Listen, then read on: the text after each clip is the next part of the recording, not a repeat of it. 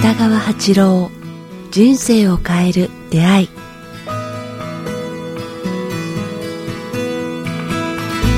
いつも番組を聞いていただきありがとうございます。このポッドキャスト「人生を変える出会い」では番組の継続のためにサポーター制度を始めました。えー北川先生一言お願いします。はい、どうかこれからも人々のために尽くせるその場を与えてくださいますようによろしくお願いいたします。北川八郎人生を変える出会いサポーター制度、えー詳しくは北川八郎ホームページもしくは、えー j.mp スラッシュ北ポット .j.mp スラッシュ kitapod まで、えーチェックしてみていただけたら幸いです。えーそれでは、えー今週の番組をお聞きください。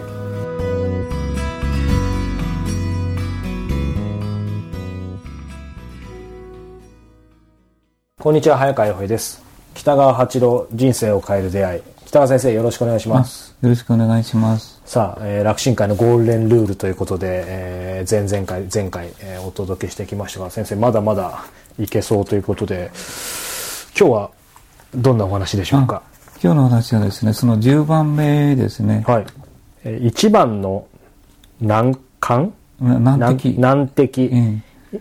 うん、このせいで会いたくなかったと思える人にこそこう光と幸と祝福の念を送るっていう。なるほど。これをちょっと説明したいな。はい。まあ、嫌いな人にこそ光を送りなさいなんていう話も知ってましたけどそれに近い話なんあですよねそう同じことなんですね、うんうんうん。同じことなんですね。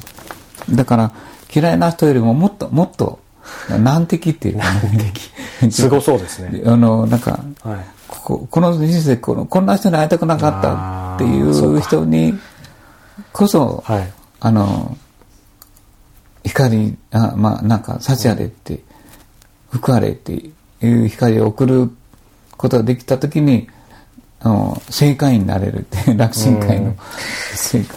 いやでもこれすごいですよね。これ僕前も番組でお伝えしたかもしれないですけどやっぱり人間関係とかいろいろ悩んでる時に先生がまさにこの話してくださって正直その言っていただいた直後とても無理だと思ったんですけど、うね。こうそれでもやっててやっててこう光を送っててそしたら先生がある日「いや大丈夫もうすぐその人あのいなくなるよ」って言って、とてもそんな状況じゃなかったんですけど、まあ、ある状況変わってスーッといやだからすごいなと思って効果絶大っていうのもあれですけど、見えて見えてくるのね。その人がサロナがパッと見えたのあの時も。先生が見えるわけですもんねまた、ぼ僕じゃなくて。いや多分自分が感じたのを僕は見たんやと思うわ、へー。それこそ想念とかも変わったんでしょううん、ね、そういうのが変わったんや。でね。だけ僕が見たんではなくて自分が変わった運を僕がこう見見たんやと思う、そうなんですよ。なのでこれ非常にすごいなと思ったんですけどもう少し先生詳しく教えていただけますか、だけどねやっぱ僕たち生きるということはまあ大体は自分の欲があってあの原因は自分の欲が小さな欲で耳痛いですよね。あのそうですね。そういう難敵とかそういう人に引きつけるんやけれども、あの、引きつけるんやけども、やっぱ、やっぱ、やっぱりこの人生で会いたくなかったと思う人に必ず会うようになってるんよね。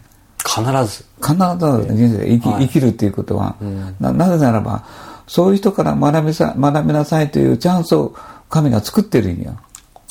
意図されてるんですね、うん。せないとね、ま、やっぱ学ばんないよ。確かで、それで自分が悪いということも気気がつかんないよ。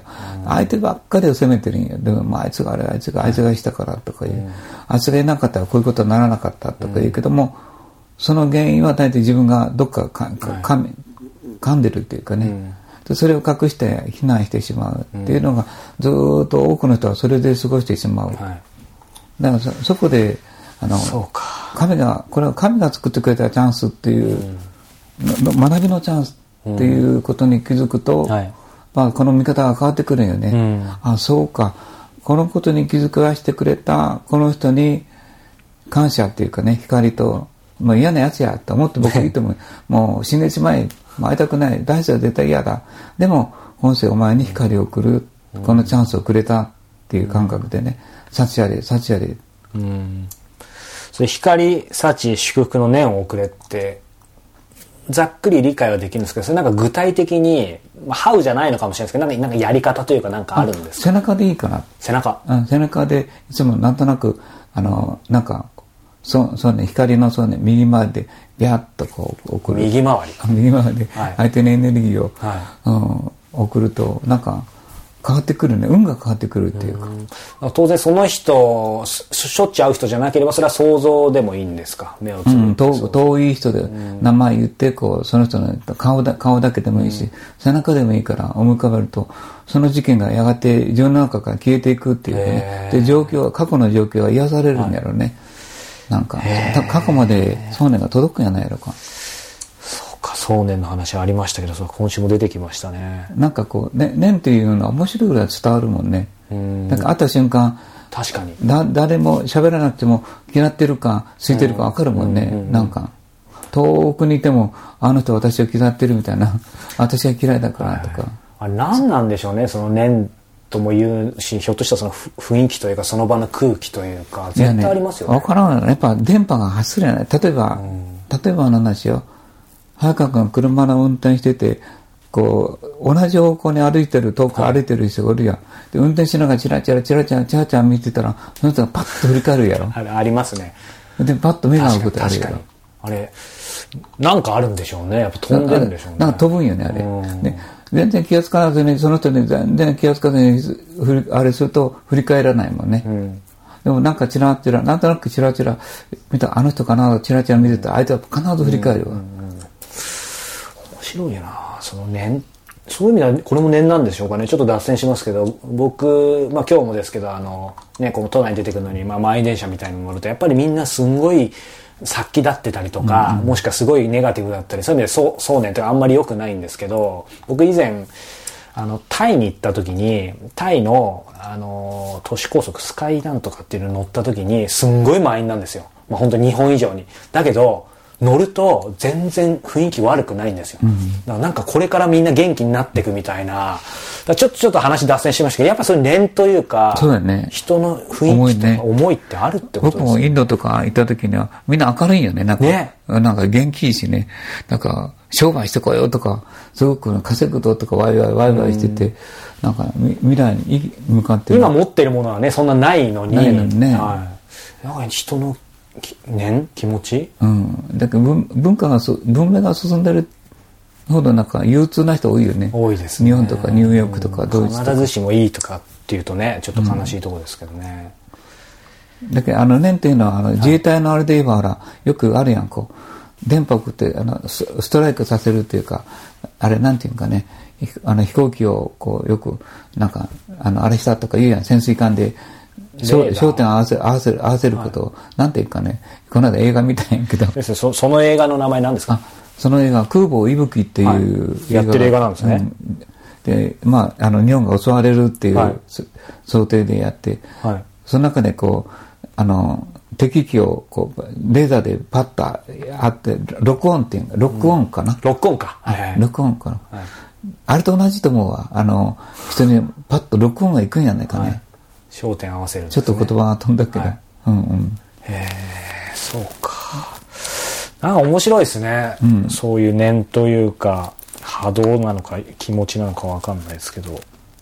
うん。だからそそこであの僕らはこうあのどうしたらいいかっていうことをはい。やっぱ、とにかく恩を刻んで生きていけっていうこう、うん。父親を恨んだり今度の事件が起きておってあってたやん、はい。父親があ子供を殺したやつがなんとかあったけどもありましたねなんかなんか昔の人間日本人が持ってたこう恩を刻んで生きていくっていうのはもうそれもゴールデンルールなんよねこう、うんあの、相手、受けた恩をこう、刻んで、魂と心に刻んで、で、こう生きていく。そして、恩を刻んで生きていくと、こう、裏切らなくなるんよ。うんうんうん。この人に対しては、こう、裏切れない。裏切れないですよね裏切れないよね。恩を刻む、うん、いいですね。でもなんか日本語って恩を刻むっていうんですもんね。刻むってすごい言葉ですよね、そのくらい大事ですよなんかね、これこれはなんかね、日本人だけじゃなくて、この間見た、前も言ったえあの映画の中にも、すごい友達関係なんかで、こいつはしあの裏切らない。また裏切らない。映画出てきました。何ですかうん。映画？なんかね、あの危機感を持つようになって、昔は日本人は持ってたと思うんやけど、最近、利益によってコロコロ相手を裏切ってしまう人が増えてきたけど悲しいけどね。えな何の映画ですか？映画名をだから東ドイツの,、はい。あの少年学生たちの,、はい。あのすごくいい映画いい映画だったんだけども、僕たちは希望という名の列車に乗った。まだ合ってるんじゃないかな。えーもうたもうタイトルからいいですね。うん、だから友達を裏切る裏切らないっていうか、はい。その苦悩のやっぱみんなやっぱその真実を求めて生きてきた少年たちが、うん。まあ、人生をあのあの東ドイツ西ドイツの冷戦下ですね、うん、あれでも乗り切る力を得るのはその信頼というかね。へまあもうせめてあの恩を刻んで生きていく、はい。あのその人たちも父親と母親をとっても大事にするんよね、えうんうん。ただ父親と母親もその子供を大事にして、はい。もうそのなんかこうそれをその政府を裏切ってでも子供の一番最適な人生を送ることをこう選択してあげるっていうかね、許すというか。だから東ドイツから子供が西ドイツに行って希望をするなら、自分たちは寂しいけれどもこう黙って送り出すというかね、こう最適な人生を願うとかいうことができるんじゃないかね。こう出ていけとかいうんじゃなくてね。なんかそういうあれなんやけども、まあ、映画になるくらいだからやっぱり真理なんでしょうね、うん、だから僕らのルールの中でこう真実であっても人が悲しい状況になるときははい。それを口にするなっていうかね、お前お前の裏あのああいうこと知ってるぞとかお前こんなことしたやろとかなんかなんかこううこんな噂があったよとかなんかいう。相手が悲しむんだったら触れる必要ないそれはってことですよね相手の人生に傷つくようなことであれば絶対口にするな、うん。うん。うん。真実であってもってことですね、うん、それはインディアンルールにあるよね、うん。そうなんですね。やっぱみんなあるんですね。うん、だけどそれは天に持ち込め。うん。いつも人のためじゃあ何が最適かを考えて生きていこはいうということなんやけどね、ちょっと話が飛んでしまって、はい。すいません。いえいえ。えー一番の難敵にでも、まあ、光と幸と難祝敵のねにでもじゃなくてね難敵にこそこそかこそですね、うんそうですねこそですねここ間違えないようにしたいと思います、学びのチャンスをもらったはい。ありがとうございます。さあ、えーこの番組では皆様からのご質問、ご感想を募集しております。えー詳しくは北川先生のホームページ、もしくはメールアドレス、北川アットマーク KIQ、アルファベットの Q、tas.jp までお寄せください。さあ、そして、えーもう、まもなくつ、あさってですかね、8月1日木曜日、え熊本大国、えー楽風で、えー楽神会が、えー行われますので、えーこちらもご興味ある方は、えホームページをチェックしてみてください。